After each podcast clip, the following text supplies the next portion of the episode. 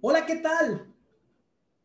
El día de hoy tenemos el honor aquí en el anecdotario de la bola de tener una figura reconocida dentro del mundo del fútbol, conocedor y analista de las reglas del juego, tanto en programas televisivos como acción y más deporte. Él es proveniente de una familia de nazarenos destacados a nivel nacional e internacional.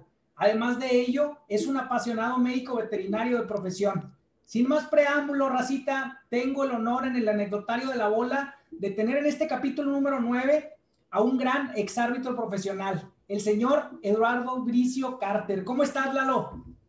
¿Qué tal, Rafa? Pues muy contento y muy agradecido porque me tomes en cuenta. Aquí estoy para servirte.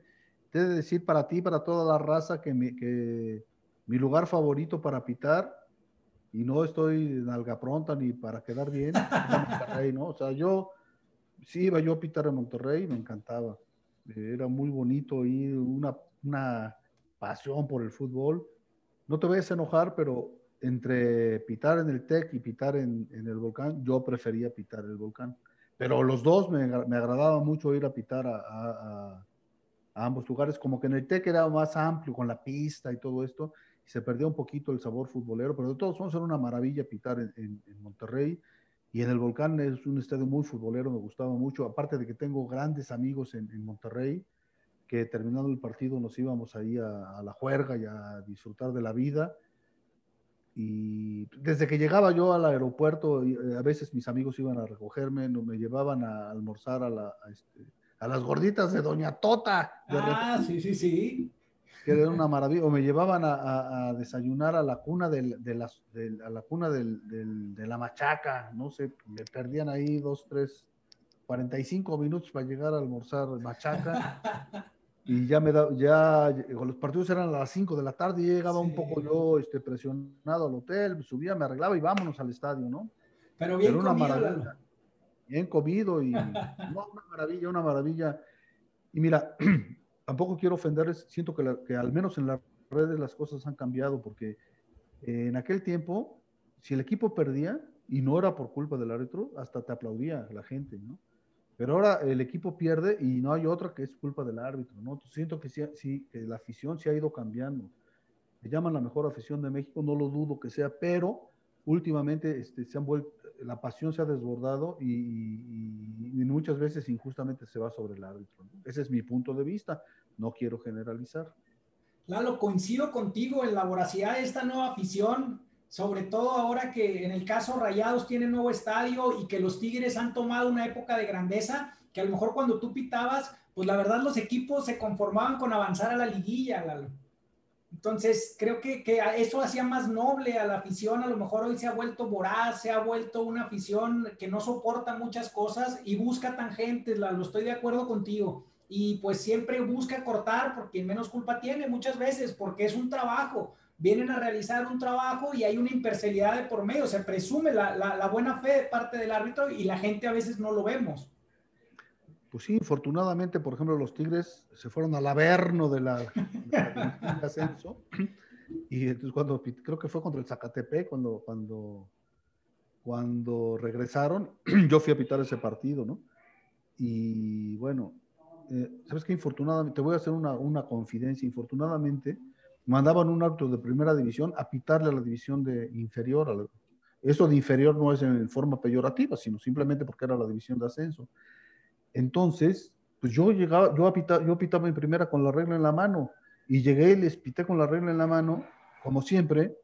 Yo siento que si hubiera pitado ahora, hubiera pitado de una forma más condescendiente, pero no sé, un jugador del Zacatepec no se puso a 9-15 en una jugada, la jugaron la amarilla.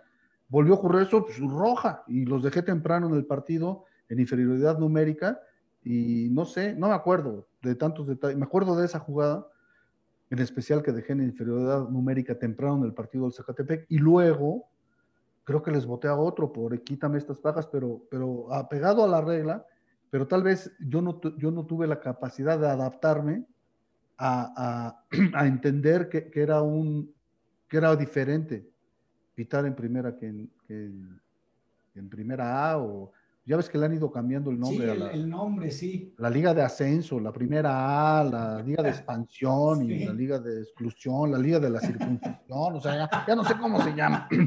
Pero decir la segunda división no en forma peyorativa, sino para ubicarnos. Y entonces, este, pues sí, el Zacatepec quería guisar una parte de mi virilidad en Chilpachole y, dio la impresión de que beneficia a los Tigres. Total, que los Tigres regresaron al máximo circuito y ya no han vuelto a beber de estas aguas tan amargas. Así es. Pero, pero te puedo hablar de, las experiencias que tuve de ir a pitar a Monterrey, entre pitar eh, a, top, pitar el clásico, el, el clásico regiomontano, que fue una experiencia fabulosa, hasta pitarle a los Tigres en segunda división, ¿no?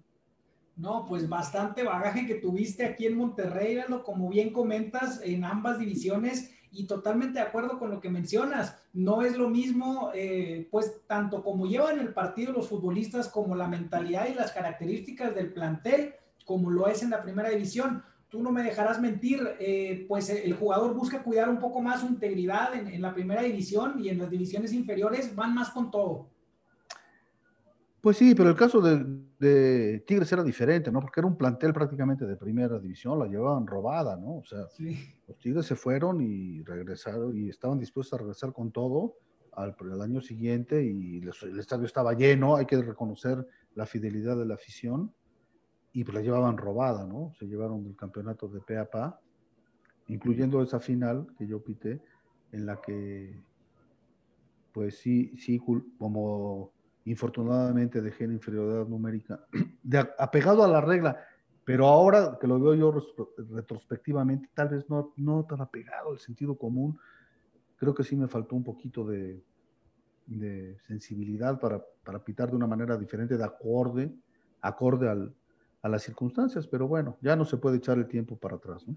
No, Lalo, y eso para nada mancilla ni mancha tu gran trayectoria, la personalidad que siempre demostraste y que la verdad, dicho sea de paso, el nombre Bricio Carter es conocido en toda Latinoamérica. O sea, es, eso es impresionante. en el bajo mundo. En el bajo mundo de Latinoamérica.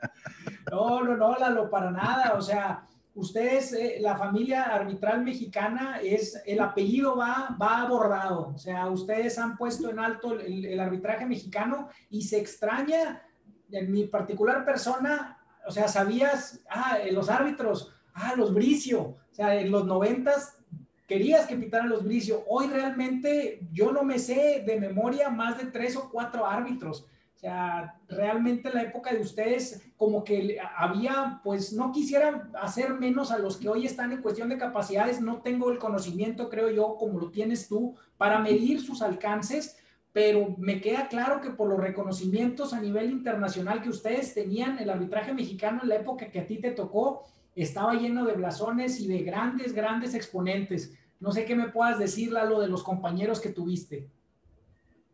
Bueno, son, son dos situaciones. No creo que tuve grandes compañeros. Sí, hubo, árbitros de prosapia. En mi época, no sé, pues estaba Archundi, estaba Felipe, estaba Ulises, estaba Pascual, bueno, ya al final de mi carrera ya se había retirado mi hermano, ya se había retirado García de Ochoa. Es cuenta, yo, a mí me dieron cuenta el gafete de García de Ochoa. Cuando García de Ochoa se fue, pues ¿quién sigue? Pues Lalo Brillo. Y me tocó el gafete de... No, no es así este, físicamente, pero sí como en, en, el espíritu, en la mente, pues era el gafete vacante y me tocó a mí. Y había, había grandes árbitros, León Padro Borja, Marrufo. Pero mira, yo no quiero caer en el, en el, en el error, ¿no? Igual no sé si llamarle error de que toda época pasada fue mejor, que nosotros éramos mejores y que los de ahora. Y, la segunda parte, para contestarte a tu pregunta muy acertada, es que, yo pienso que un error de los exárbitros, los que analizan en la tele y los que no analizan, con los que te reúnes a tomar un café o una copa, es que quieren que los... No, fíjate, son dos cosas. No solamente quieren que los árbitros arbitren como nosotros arbitrábamos, que ya de suyo es un error, si no quieren que los árbitros actuales arbitren como nosotros soñamos arbitrar alguna vez, lo que ya es una utopía, ya no puede ser, no puede ser que un árbitro arbitre como tú soñaste pitar alguna vez, y, te vuelvas tan inconsecuente y se te olvide que alguna vez fuiste árbitro de fútbol, que alguna vez te paraste en la cancha, que alguna vez llegaste al vestidor victorioso y sudoroso, pero otras veces llegaste derrotado y casi llorando al borde de las lágrimas. Y lo que se dice de ti le afecta a tus hijos, a tu padre, a tu madre, a tu esposa, a tus amigos, a la gente que te quiere. Entonces escapa mi entendimiento que alguien un día que se paró en la cancha, de repente se, se refiera eh, de manera peyorativa a los árbitros, ¿no? Pero bueno, cada quien, cada quien es, yo no soy el juez, cada quien es dueño de sus actos y, y de esa manera me gustó contestar a la pregunta tan inteligente que me hiciste. Muchas gracias, Lalo. Te agradezco la sinceridad, te agradezco que nos expongas no solamente el sentir del profesional del arbitraje, sino también del ser humano, el sentir de la persona que está fuera de, de lo que es la vestimenta usualmente llamada de negro, que hoy ya nadie arbitra de negro, pero fue una escuela que, que marcaron que, el juez iba de negro en su calidad de autoridad, rectora de las reglas del partido, eh, y esa parte que, que, tú comentas hoy a veces se toma muy a la ligera. Eh, vemos incluso que ni siquiera siendo exárbitros, a veces eh, gente del medio, gente que a lo mejor ni siquiera jugó en una cancha profesionalmente, hace comentarios tan a la ligera de una profesión que tiene una, un, un background, o sea, tienes atrás años de preparación, tienes un fogueo, tienes también un acondicionamiento físico y, o sea, están ustedes evaluando, evaluándose cada semana. O sea, si no pasan una prueba física, si no hay un correcto, una correcta dirigencia del partido, no vuelven a pitar y, todo eso no se ve. O sea, es bien fácil para, para nosotros aventar de que el árbitro se equivocó, el árbitro te favoreció a ti o a, o a, fulano. Entonces, eh, es, es, muy triste, como bien comentas, y sí, lamentablemente nos ha tocado escuchar eh, en, ahora en, televisión muchos exárbitros que a veces hacen comentarios fuera de lugar, fuera de zona. No, no sé si es un afán de protagonismo, Lalo, o es un afán de querer caer bien. Eh, no, no sé, no, no, no sé a qué se deba. Mira, no me atrevería a juzgarlos, pero, pero así como te digo una, como la chimoltrufia, te digo una cosa, te la otra. De repente, por ejemplo, si un jugador la falla, este, le votó mal, ¿no? Le cayó a la de palo. Es zurdísimo no se la esperaba, ¿no? Al portero le meten un gol por las orejas, le taparon. Y al árbitro nunca le tapa, ni es surdísimo, ni no se le esperaba. El árbitro, en el mejor de los casos, es un imbécil, si la regó. Y en el segundo de los casos, es un ratero, ¿no? O no sé cuál, en qué orden acomodarlas. La cosa es que la única actividad balompédica que es auditada los 365 días del año 24 horas al día es el arbitraje. Lo que hagas, hasta ya ahora ya, ya hasta cómo se visten, que si están muy, muy ponchados, que si traen muy ajustado el uniforme, que si se rieron, que si lloraron, que si señalaron, que si lo que quieras. Entonces, yo no, yo digo que, que es, que es una actividad pública el arbitraje y, y qué bueno que te exigen. Te voy a hacer un paréntesis en eso de la exigencia, porque gracias a la exigencia que hay en México, cuando ibas a pitar al extranjero, era un, juego de niños. Era un juego de niños porque no tenías la misma presión con la que pitas en, partidos domésticos, ¿no? Una vez realizado este paréntesis, concluiré mi, comentario al decirte que, me encantaría que de la misma manera que se le exige a un árbitro la perfección, porque en un juego protagonizado por el error, como es el fútbol, al único que se le exige ser infalible es al árbitro, nada más. A un futbolista no se le exige ser infalible, un extranjero que costó millones de dólares, no se ha adaptado, no, pues adáptate papá, rinde papá, porque costaste mucho dinero. A un eh, técnico no se le exige de la misma, ni a un preparador físico que se le ha lesionado 70 jugadores en la temporada, ni a un directivo que quién sabe qué cuántos cuchupos haya hecho con promotores, ¿sí? Sin querer generalizar y nada más hablando al, al vuelo, ¿sí? incluso a los comentaristas. Fíjate, los comentaristas, ¿cuántos errores cometen durante la transmisión? Pase a profundidad, quiero decir, la cortó. Nadie los, los inquiere, nadie les reclama. Pero que no se equivoque el árbitro en un saque de banda o en un tiro de esquina. Y si del tiro de esquina cae el gol, pues ya les robó el partido, ¿no? Entonces, pues ni hablar, aquí nos tocó vivir pienso que, que, no ha, que, no ha habido la suficiente equidad y, mi principal preocupación, mi querido Rafa, te lo digo así desde el fondo de mi corazón, es que hemos convertido a los árbitros en las estrellas del fútbol. Se habla, terminando un partido, se habla más de fútbol, perdón, se habla más de arbitraje que de fútbol. Se habla más de, que de la decisión del arbitraje, que si era, que si no era, y además todo el mundo opina con, con ligereza y sin, con, sin fundamentos, sin tener los pelos de la burra en la mano, sin saber toda la serie de cambios que ha habido en la, en la, en la regla de juego, que han sido, que ese es otro tema que el día que quieran lo tratamos, que en mi, opinión han desbaratado la regla de juego y la han convertido en un compendio de, situaciones muy particulares. Pero bueno, bajo ese esquema le toca pitar a los árbitros, ¿no? Este, bajo un, escrutinio que, que, pues que, si así juzgaran a, cualquier futbolista, al que quieras, agarra a un futbolista y cuántas veces la tocó, cuántas veces, y lo desbaratan terminando el partido, pues sería, sería, sería un resultado muy distinto a lo que, a lo que, que pensamos que un jugador es un crack, ¿no? A lo mejor si lo, lo analizamos, pues no es tan crack como pensamos, ¿no? Igual, y discúlpame que me extienda tanto, porque tengo todas esas ideas en la cabeza. Gracias, gracias, hermano. Mira, ¿cuántas veces, mi querido Rafa, has oído que un equipo dice, perdimos por culpa del árbitro? Dime un número X, el que quieras. 50, 100, 200, 300, ¿cuántas? 300 veces. 300 veces, ¿no? Ahora, yo no dudo que en alguna de las 300 veces haya habido decisiones, errores arbitrales que influyeron en el resultado, pero bueno, el partido dura 90 minutos. De repente le marcas un penal a un equipo y la falla y luego pierden. No, nos mataste, no, pues, y, el penal que te marqué, ¿sí? sí, el, otro día en un partido de, de Pumas, al final les de, marcan un penal que lo anulan la temporada pasada o antepasada, pero el equipo visitante, creo que era Juárez, estaba con, nueve, con, nueve, con nueve hombres, ¿sí? Y los Pumas, no, robaron. Se, fue un error arbitral. Pero yo si hubiera sido árbitro, le digo, no, pues para la próxima te los dejo con ocho, papá. los dejé con nueve. Me equivoqué al final.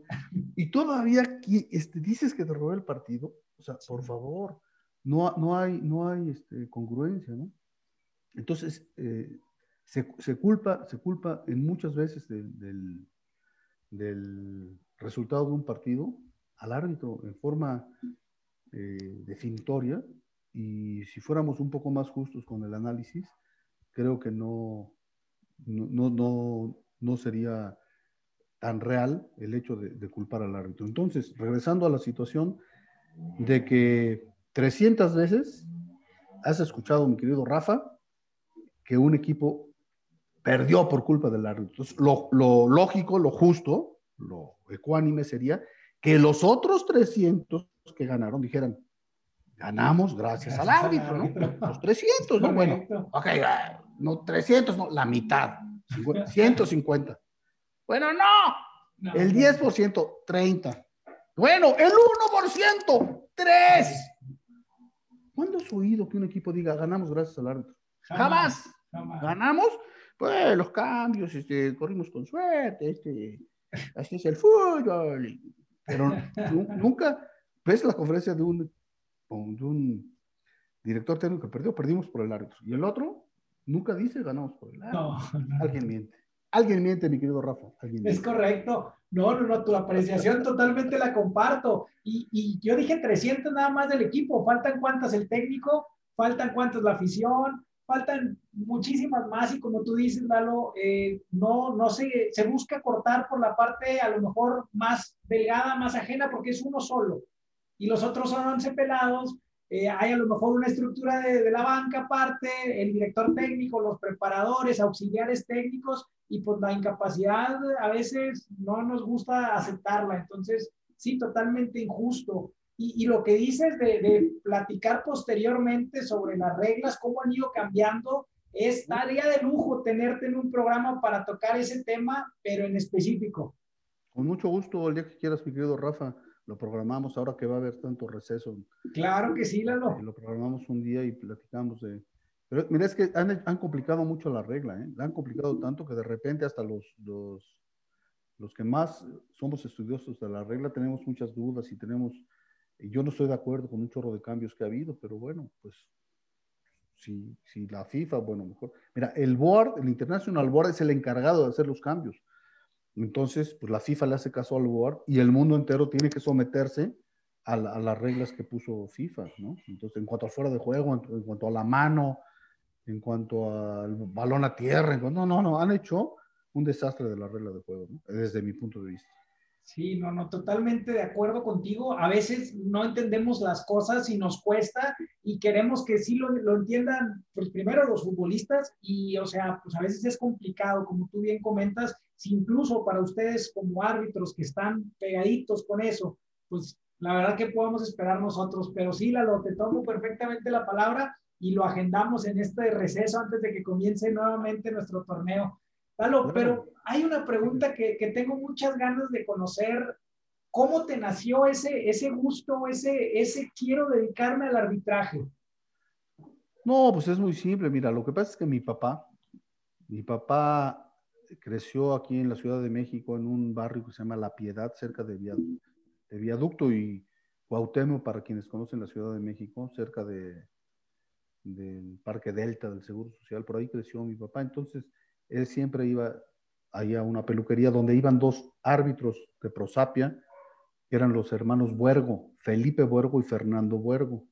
Basta decir, todo el mundo sabe, ¿tú sabes qué día se inauguró el Estadio Azteca? No, no, lo sé, no lo sé. Ah, un 29 de mayo de 1965, creo, el año. ¿Sabes quién fue, quiénes fueron los contendientes de ese partido? Eh, no. Rafa? Bueno, jugó el América contra el Torino. ¿Sabes quién metió el primer gol? Borja. No, fue un brasileño Arlindo dos Santos del América. Ok. Esos datos que estoy dando, la mayoría de los aficionados de hace muchos años, porque tú eres muy joven, los, conozco, pero casi nadie recuerda quién fue el árbitro. El árbitro fue Fernando Huergo. Fernando Huergo fue convocado a pitar en el Mundial de 66 en Inglaterra sin embargo, como era un fumador empedernido, se le hicieron una traqueotomía y cáncer de la garganta, no sé qué total, que ya no pudo pitar y después, infortunadamente, se nos adelantó en el camino. Bueno, los Huergo, los hermanos Huergo, que después no ha, no ha vuelto a haber dos árbitros internacionales que sean este, estelares, desde los Huergo, desde 1966, hasta que llegaron las Bricio, Artura y Eduarda. Hasta ahí pasaron no sé cuántos años para que hubiera otros dos hermanos árbitros este, internacionales estelares, ¿no? Bueno, mi papá iba a la peluquería de, de estos señores, bueno, iba a la misma peluquería y ahí les preguntaba a mi papá que sí, que no, que... Entonces un día le dijeron, ¿sabes que va a haber un curso de árbitro que lo va a, ver, a venir a impartir Diego Dileo? Diego Dileo fue un árbitro italiano que vino a revolucionar el fútbol mexicano. Un árbitro muy reglamentarista que, que fue la escuela del arbitraje mexicano, muy reglamentarista, pero también al mismo tiempo lo volvió muy prepotente, hay que ser sinceros. esas fueron dos características que, que, reinaron en el arbitraje mexicano durante muchos años, producto de la contratación de Diego Dileo, pero al mismo tiempo pues hizo que el arbitraje mexicano llegara al top eh, mundial, ¿no? Entonces le dijeron a mi papá que iba a haber un curso, mi papá se metió al curso de árbitros, a mi papá era licenciado en Derecho, era muy versátil, hizo 60 mil cosas en su vida, entré ahí a ser árbitro de fútbol. Entonces, cuando ya empezó a arbitrar, pues yo lo acompañaba. Yo lo acompañaba a los partidos, llaneros, lo acompañaba a segunda división, viajaba con él todas las veces que podía. El día que debutó en primera división, ahí estuve yo en primera fila en la bombonera de Toluca.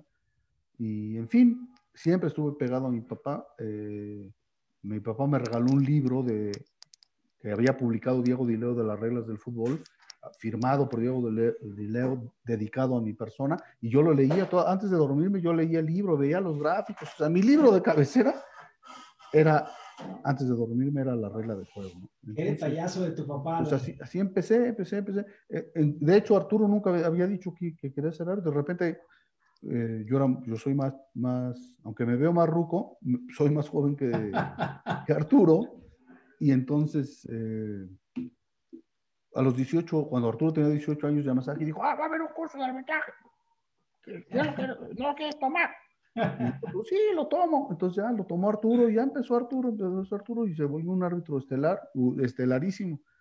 Eh, yo de niño siempre había dicho, yo voy a ser árbitro como mi Así has oído la canción de como mi papá. Sí, Qué lindo sería parecerle a mi papá. Esa es mi canción, ¿no? Entonces, pues va, güey, vamos, a, yo me quiero parecer a mi papá, y, pero luego me lesioné las rodillas jugando fútbol, entré a veterinaria, eh, entonces como a las prácticas en veterinaria son los fines de semana en los ranchos, no podía estudiar, no podía hacer, hacer el curso, y ya, ya que me recibí de veterinario, ya medio ruco, me metí al curso, y fue cuando, cuando, me, cuando ya, ya empecé mis pininos como árbitro, pero pues esa era la semilla que yo tenía sembrada, porque quería ser como mi papá, ¿no?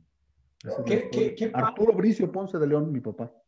Señorón, ¿y qué detalle tuvo contigo, eh? Porque como niño eso lo has de ver atesorado y ya Ahí tengo el libro, ahí tengo el libro guardado. qué padre.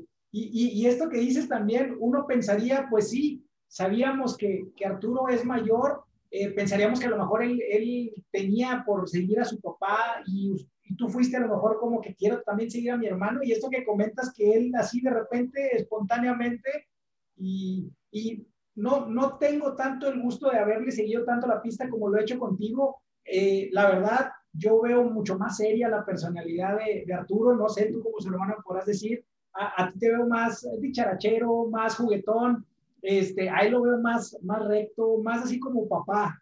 Y, y, tú tienes el espíritu chavo, el espíritu, eh, no sé, pero tú me podrás decir, en la cancha como árbitro, eh, ¿tú también eras así muy serio o, o, eras como eres aquí? Mira, es otra buena pregunta, mira.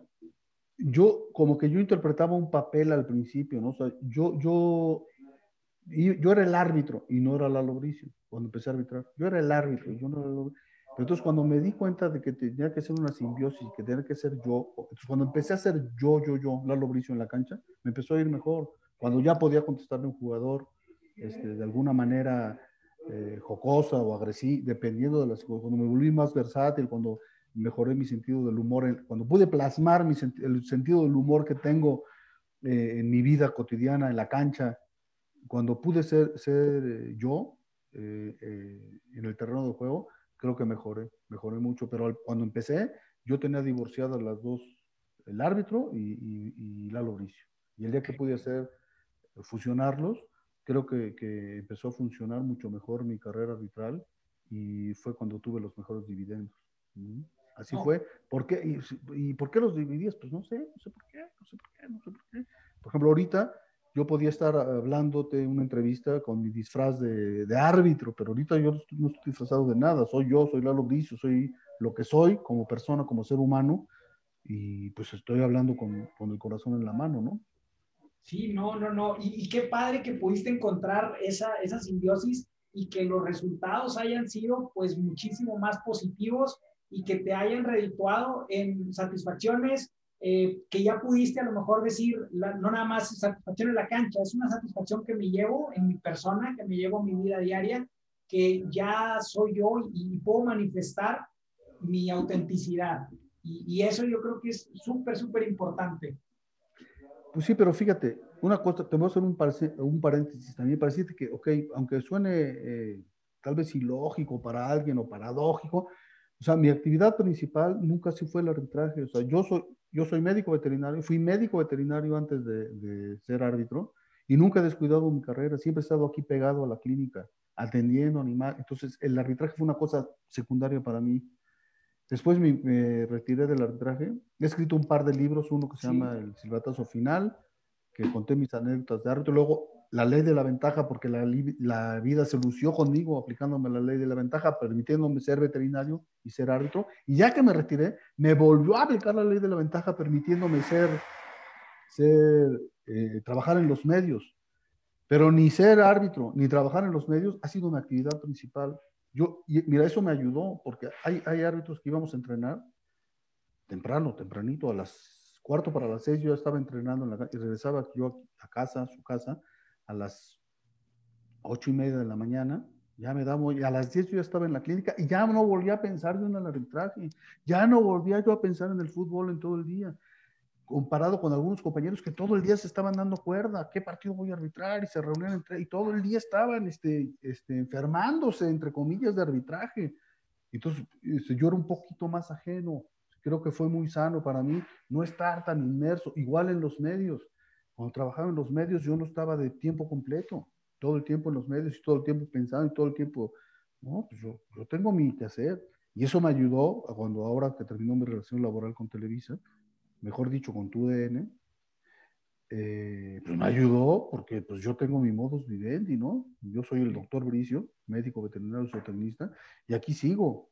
Claro que, tenía una mejor calidad de vida desde el punto de vista económico cuando trabajé en el fútbol, porque se juntaban las dos cosas, pero ahora con el simple hecho de ser eh, veterinario, siempre he mantenido a mi familia con mi profesión de médico veterinario. ¿no? De repente, mira, son bien ofensivos en las, en las redes sociales. Dice, del, tragas del fútbol, no. no. Pues para empezar, el término, el término tragas es muy peyorativo, sí. muy grosero, pero bueno, pero no, no, mi familia ha sido mantenida dignamente, afortunadamente, con mi profesión de médico veterinario. Y hemos tenido, algo, sí, pues guardé, mira, yo guardé todo el dinero que, que ganaba como árbitro y con eso con lo que ganaba mi esposa, que también es médico veterinario, que me ayudó muchísimo en la vida y en todos lados ha sido una mujer muy estoica y solidaria. Y entonces construimos nuestra choza con la lana del fútbol, pero para vivir con la clínica. Qué padre. O, tal vez me ayudó eh, trabajar en los medios todo para pagarle en universidades particulares las carreras a mis hijos, pero nosotros vivíamos de la veterinaria. ¿Sí? Y ahora ya mis hijos ya se recibieron, ya no tengo que pagar las colegiaturas, ya, ya tengo mi choza, pues ya se acabó la cuestión esta de... Sigo trabajando en el, en el radio con mis amigos, los hermanos de Valdés, con Toño y su hermano, Jorge, y sigo escribiendo en el Esto. Eh, son las dos eh, vitrinas que tengo desde el punto de vista de los medios. Y, pero, yo, pero lo fuerte a mí, lo, lo, mío de todos los días es la clínica veterinaria, ¿no? Aquí estoy, aquí estoy en la clínica todavía. Están, no sé si se alcanzan a oír que ladran los perros. Están cerra, cerramos a las 7, están cerrando. O sea, yo aquí trabajo. Mi trabajo es ser médico veterinario. Mi vida es para los perros. Qué padre, Lalo, qué padre que puedas tener esa, esa diversificación de, de explotar tu, tu pasión eh, y que pudiste también diversificar. Me imagino que también como tu papá, que, que siendo abogado pudo también ser árbitro. Eh, desconozco si también eh, eh, tu hermano Arturo también tiene esa doble profesión o él sí fue solamente árbitro. No, sí, sí, mi hermano se recibió de, de, de abogado también. Okay. Él siguió los pasos de mi papá como árbitro y como licenciado en Derecho. Y una parte de su vida se dedicó al derecho laboral. Aquí en México trabajaba en, en derecho laboral, luego se fue a Cuernavaca y siguió trabajando en derecho laboral, tenía empresas, tenía, pero poco a poco lo fue, fue tan exitoso su carrera en arbitral y luego en los medios que ya dejó a un lado su carrera, ¿no? Arturo sí, sí dejó se a un lado su completamente al, al, arbitraje, sí. Al arbitraje, a, la, a, los medios, pues después del arbitraje a los medios, ¿no? Eh, pues igual trabajaba en prensa, radio y televisión, y daba conferencias y aquí, y luego después a la comisión de árbitros. Entonces ya, ya no le dio tiempo de, de ejercer su carrera de, al ser tan, tan avasallador su trayectoria en el fútbol, no, no, no le dio chance de, de, seguir como, como abogado. Entonces okay. mi carrera como en el fútbol ni los medios fue tan avasalladora y me dio chance de, de seguir, de seguir, de tratar de compaginar ambas profesiones. La vida me aplicó la ley de la ventaja y aquí estoy, pero no, y aparte en los últimos, eh, a partir, de, yo ya veía venir que iba a terminar mi relación laboral con la televisión y entonces este, este Estados, se, se, metió la pandemia y no, hombre, aquí me la paso estudiando cursos en línea y, y he estudiado más en, eh, en estos últimos meses o años que en toda mi vida, ¿no? Sí, no, esto de la pandemia vino a revolucionar muchas cosas. Sí, y, todo. Y, y, pues la verdad, como tú bien dijiste, prepararnos más, aprovechar a lo mejor eh, para sacar cosas que, que, teníamos a lo mejor ganas de hacer desde hacía tiempo y no habíamos podido o no nos habíamos eh, dado la oportunidad.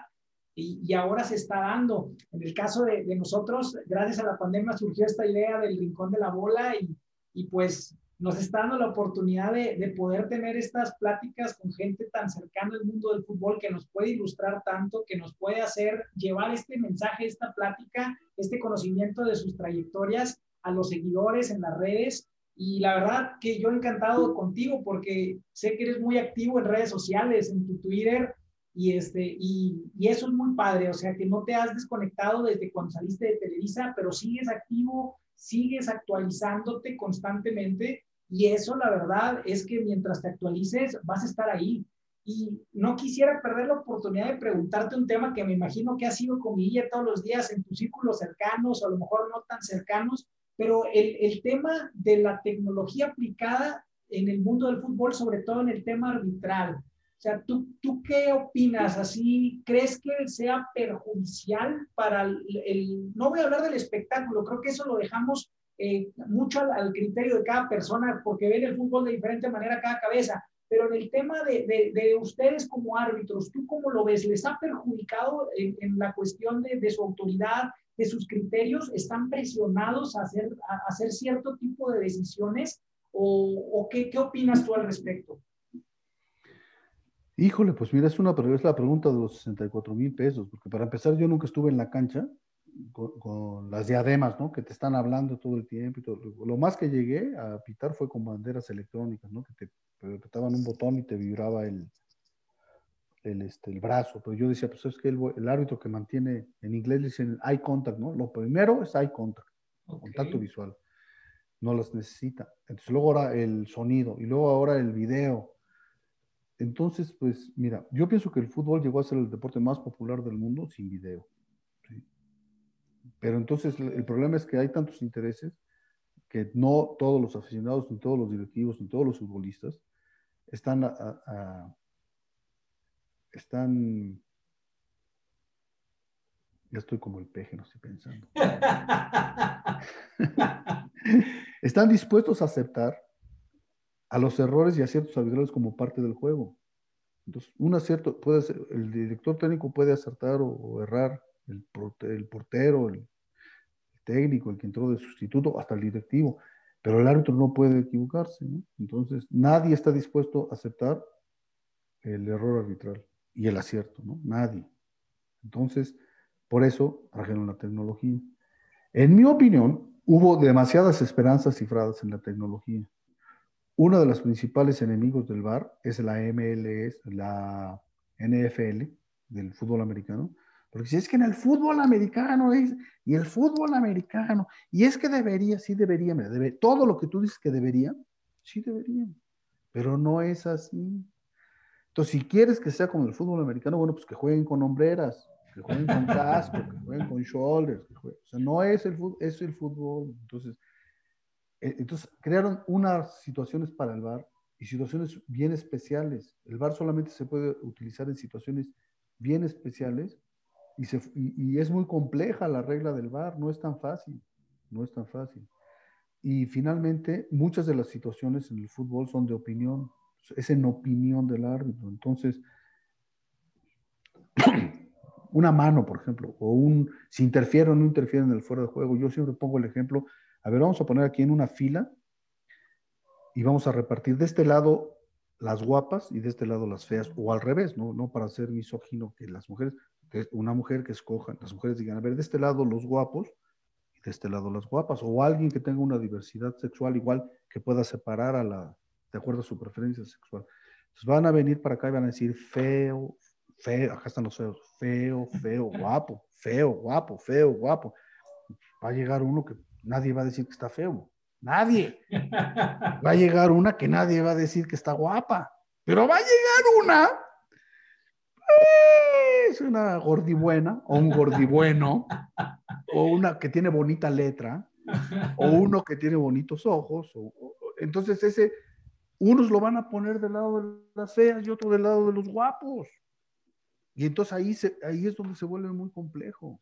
Se vuelve muy, muy complejo. Entonces todo el mundo creyó que con el VAR se iba a acabar, se iba a acabar eh, eh, la discusión, ¿no? Entonces, el VAR está diseñado para revertir los errores claros, obvios y manifiestos del árbitro. Nada más para los errorzotes. que un errorzote? La mano de Maradona. Ese es un errorzote.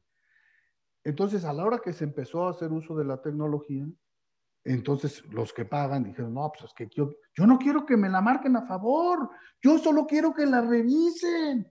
Entonces se empezó a desvirtuar, no solo en México, en el mundo entero, y empezó a haber una revisitis aguda. Que si eso, el, el VAR no es un detector de faltas.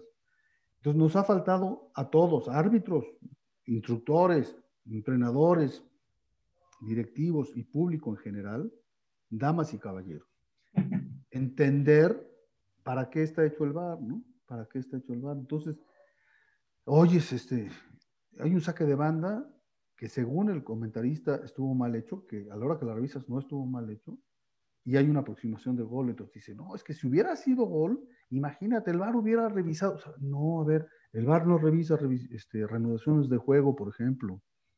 Es que que la revise el VAR, o sea, hay un desconocimiento muy grande de cómo se debe utilizar el VAR, porque, la, porque la, con todos los cambios a la regla, la han vuelto muy complicada y muy especializada. Según ellos, los cambios a la regla eran para hacerla entendible para cualquiera. Para cualquiera que fuera pasando por la calle le podía entender a la regla. Y para mi gusto se equivocaron, porque no lo entendemos ni los que estudiamos la regla, ¿no? Entonces se ha vuelto muy complejo, muy complejo la situación del VAR. En mi opinión, si, yo, si dependiera de mí, de Lalo Bricio, yo jugaría sin VAR. Yo jugaría sin VAR. Yo no puedo entender que caiga un gol de mi equipo, porque yo, yo voy a los Pumas, por cierto, que caiga un gol de los Pumas. y, te digan, no, pues no fue gol, porque en, el estadio ves al liniero que corre a gol y dio gol y gol. Ya, ya, ya no va, aunque baje Dios y le diga, la, así era antes y ahora no, ahora. Pero lo peor, lo peor que hay un gol de los Pumas y chin, no, fuera de juego, chin, ya está. Estamos tomando una cerveza y mi hijo y yo salud. De repente, no, gol, o sea, ¿qué, vamos a hacer? Nos vamos a abrazar. ¡Gol! O sea, vamos a sentir la emoción que sentimos cuando cayó el gol, después de dos minutos que nos dijeron que fue gol. Entonces, eh, para mí, mi filosofía futbolística eso choca.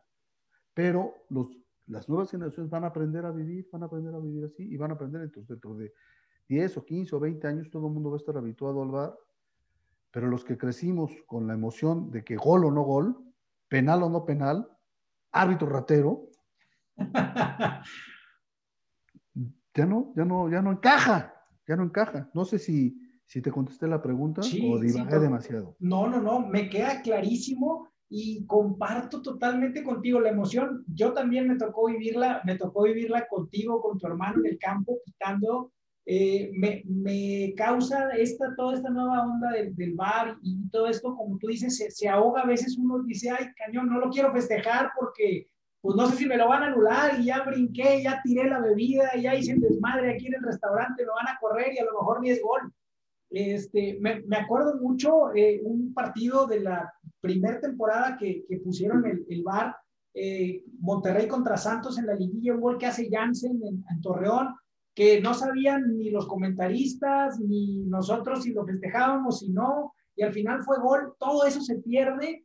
Este, creo que sí nos va a costar mucho tiempo eh, asimilarlo, como bien comentas, Lalo, y eh, pues a los árbitros también. Y tristemente, eh, pues están aprendiendo y se están habituando a veces con mucha crítica en el medio, tanto nacional como en, en el área de las redes, los aficionados y pues la verdad van a tener que hacer una piel muy dura porque si no, eh, se puede venir abajo su carrera, se puede venir a menos, a lo mejor pues ya el, el, prestigio que hayan formado, porque esto del VAR no solamente está para las nuevas generaciones en el arbitraje, también había árbitros ya experimentados que se están teniendo que habituar por necesidad a esto y pues a veces sí los vemos que, ay, oye, este árbitro que es el que sé cómo, cómo pita, ¿no? Pues está en la congeladora porque por culpa del VAR este, tuvo ahí algo y no pita uno o dos juegos y tú así como que, pues bueno, ¿qué, ¿qué, es lo que te queda? Sí, pero igual de repente, por ejemplo, hay, hay 14 decisiones bien tomadas por el VAR y de repente hay una, incluso que no sea errónea, que sea polémica, basta con que sea polémica para que los que son perjudicados con esa decisión se rasguen las vestiduras y digan, ¡ay, el VAR no sirve para nada, son los inútiles, están viendo y no ven! Con un, o sea, entonces tú construyes, uh, vas subiendo la escalera, vas subiendo la escalera ya vamos en el piso 14, pero al llegar al 15 hay, una, hay, una, hay un peldaño suelto y te caes, otra vez se vuelve a caer la credibilidad del bar, no necesariamente porque estuvo mal, sino porque fue polémica y a veces no la entiende, con todos los cambios a la regla, no es, no es suficientemente comprendida ni por los eh, comentaristas, ni por los este, ni, por los jugadores, ¿no? Ni por la crítica. Entonces se vuelve, se vuelve catastrófico. Entonces yo pienso que esta va a ser una cuestión. Mira, la NFL lleva creo que 30 años, ¿eh? El otro día vi el dato exacto, pero ya se me olvidó. Llevan como 30 años usando la tecnología y todavía, todavía hay polémica. Hay partidos que no, todavía se equivocan. Sí. Yo tuve el gusto de, me invitaron los de la MLS cuando empezó el bar, ya tenían el bar ellos ahí, iba a empezar en México, entonces fui a tomar yo un curso, pedí permiso en Televisa, expliqué y me fui yo, con mi dinero, no me costó Televisa mi capacitación, y me fui a, a Estados Unidos. Y, y, estuvo muy padre porque llevaron a un, a un árbitro de la, de la NFL, del fútbol americano. Y dijo, no, ¿sabes qué? Estamos hasta el copete. o sea, estuve platicando, aparte de la plática que dio, estuve, estuve platicando con, con él, ¿no? Y entonces este, fue, muy, fue muy enriquecedor todo lo que él me dijo. Y no creas que, es la panacea, según desde el punto de vista arbitral en, en, el fútbol americano. No, hombre, aborrecen el que te llamen y... Mira, otra cosa, yo no sé qué tanto temer, temerme la autoestima, yo no sé qué me pasará a mí como penalti, penalti, yo llego sopas y para allá, y yo estoy seguro y me llaman, ven, maldito pelón, ven para acá, que la regaste. Oh, que me ponga, que me desafíe mi decisión y que tenga que meterme el silbato donde tú digas, pues, no fue. O sea, yo no sé qué tanto quede mermada tu autoestima. O sea, yo no me imagino a mí, a mí, a la Lobricio, en ese papel. O sea, ¿cómo me afectaría? O sea, nunca me, quizás es la primera vez que me lo pregunto. Me, me he preguntado me he cuestionado que tal vez merme la autoestima de los otros, pero nunca me lo había preguntado qué sentiría yo si me pasara eso. ¿Ven? te equivocaste. Bueno, una, al minuto 15. Ven, güey, al 50. ¡Ay! La volví a regar. ¡Ven! Al 80. ¡No! ya, a ver, ten el silbato, pita tú. No, no sé. Sí, sí, sí. No sé, entonces es complejo, es, es, es, es muy complejo, es muy complejo desde mi punto de vista, yo respeto todas las opiniones, ni soy el poseedor de la verdad absoluta, nada más doy mi opinión. No, pero como tú bien lo mencionas y te voy a parafrasear, tú tienes la ley de la ventaja de tu lado, el conocimiento muchísimo mayor. Y una opinión tuya es bastante, bastante enriquecedora y nos da muchísima luz a los que pues lo vemos desde la tele, lo que lo vemos desde el celular y, pues nos da una idea, si para ustedes resulta complejo de entender, si para ustedes todavía no resulta eso, eso en común, pues para nosotros también, pero nos da mucha luz saber tu opinión, nos da bastante, bastante eh, capacidad de, tener la apertura de saber que esto se va a tardar en, en, poder ser entendido, comprendido y bien aplicado y que realmente pueda ser una, una herramienta útil, porque como tú bien mencionas, ahorita es hace complicar a las decisiones, hace que, como tú bien mencionas, Chihuahua, o sea, oye, la volví a regar, me volvieron a hablar, oye, todo no estoy pitando bien, oye, ¿qué estoy haciendo? Este, toda la preparación que tuviste en la semana, el ir a checar en el, en el video, pues te la puede mermar bastante, como, como comentabas. Y, y pues vamos a ver qué es lo que nos depara en, en próximos torneos y cuánto nos, nos cuesta y cuánto nos tardamos en, en habituarnos, ¿vale? No, además, mira, el, el, el, jueceo ha sido superado por el juego, porque ahora estos cuates se entrenan tres o cuatro veces al día. El árbitro sigue siendo un amateur, entre comillas, porque no por el hecho de que le paguen, ya es un profesional. Estos cuates tienen eh, fisioterapistas, tienen fisicoculturistas, tienen espiritistas, metodistas, psicólogos, eh, hechiceros, chamanes, tienen todo, tienen todo. entonces, mira, fíjate, cuando yo era, el otro lo comentaba con Bonnie, que somos muy grandes amigos, Bonnie y yo, digo, nosotros, esos choques de que brincan y ¡pah! chocan las cabezas, había uno cada tres o cuatro jornadas, en todo, y, y ahora hay uno por partido casi, o, o, tres por jornada. ¿Por qué? porque es la intensidad con que entran a disputar cada pelota los futbolistas, porque están hiper preparados físicamente. Entonces, ha cambiado mucho el fútbol. Yo estoy convencido de que el jueceo fue superado por, el juego, fue superado por la velocidad por, del juego, por la preparación del juego. Hay jugadas súper rápidas, ¿eh? Y entonces, fíjate, los comentaristas, otra vez voy sobre los comentaristas. nadie, hay una jugada y nadie dice, nadie dice algo. ¿Eh? Sí, y luego ya la patada, ¡clarísimo! clarísimo. Es que es una mano clarísima. Ah, y si era tan clarísima, ¿por qué cuando estabas narrando no dijiste mano? Ajá. No, dijiste nada. Y ya que la ves en cámara lenta, de una toma, de otra toma, de la tercera, es clarísima. ¿Cómo no la vio el árbitro? Pues porque. E, él está así, o sea, él está en el, momento. Ahora, la tiene que ver, para eso estás, para verla, pero pues a veces no se puede ver, ¿no? Es, es muy rápido, el ángulo de visión, el cansancio. Mira, te voy a contar una teoría briciana, a ver si, tengo la capacidad de explicártela. Mira, aquí va, vamos a hacer una curva, ¿no? Así la, está el eje de las X y el de las Y, ¿no? Ok. Entonces hay una curva arriba, que es el, el árbitro, y abajo hay otra curva, que es el partido. Entonces el árbitro siempre debe estar arriba del partido, pero llega un momento esto normalmente ocurre cuando está acabando el partido, pero puede ocurrir al minuto 20 o puede ocurrir al minuto 50, pero vamos a, vámonos al minuto 80. El árbitro se cansa, se cae, anímica, psicológicamente se cae, pero el partido crece porque está acabando y todos quieren ganar. Entonces aquí se forma así, se cruzan las líneas y esto, esto que está aquí, aquí, esto, esto, esto, esto, ¿Sí? esto, yo le llamo la, la ventana del halo ¿Por qué? Porque yo la inventé, por eso se llama la ventana. es cuando el árbitro se cae y el partido crece. Y entonces en esa ventana, en la ventana del Lalo Bricio, ahí ocurren las grandes tragedias del fútbol y muchas veces ocurren en el tiempo, en el mal llamado tiempo de compensación.